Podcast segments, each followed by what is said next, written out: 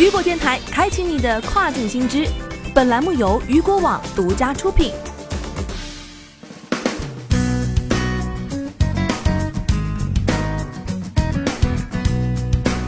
Hello，大家好，欢迎大家收听这个时段的跨境风云。那么接下来的时间将带您一起来了解到的是，为许中国商户可使用欧洲服务商配送瑞典录像订单。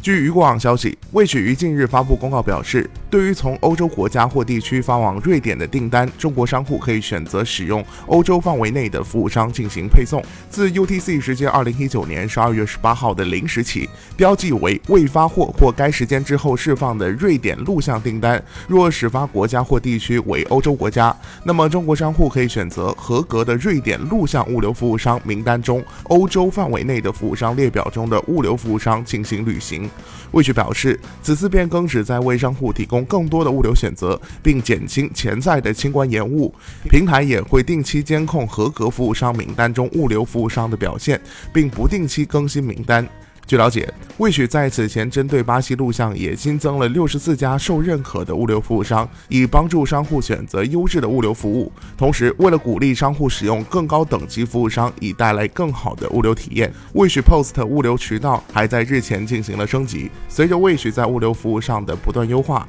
其在帮助卖家选择更优质物流服务的同时，也为消费者带去了更好的物流体验。这也对平台的运营起到了进一步的优化作用。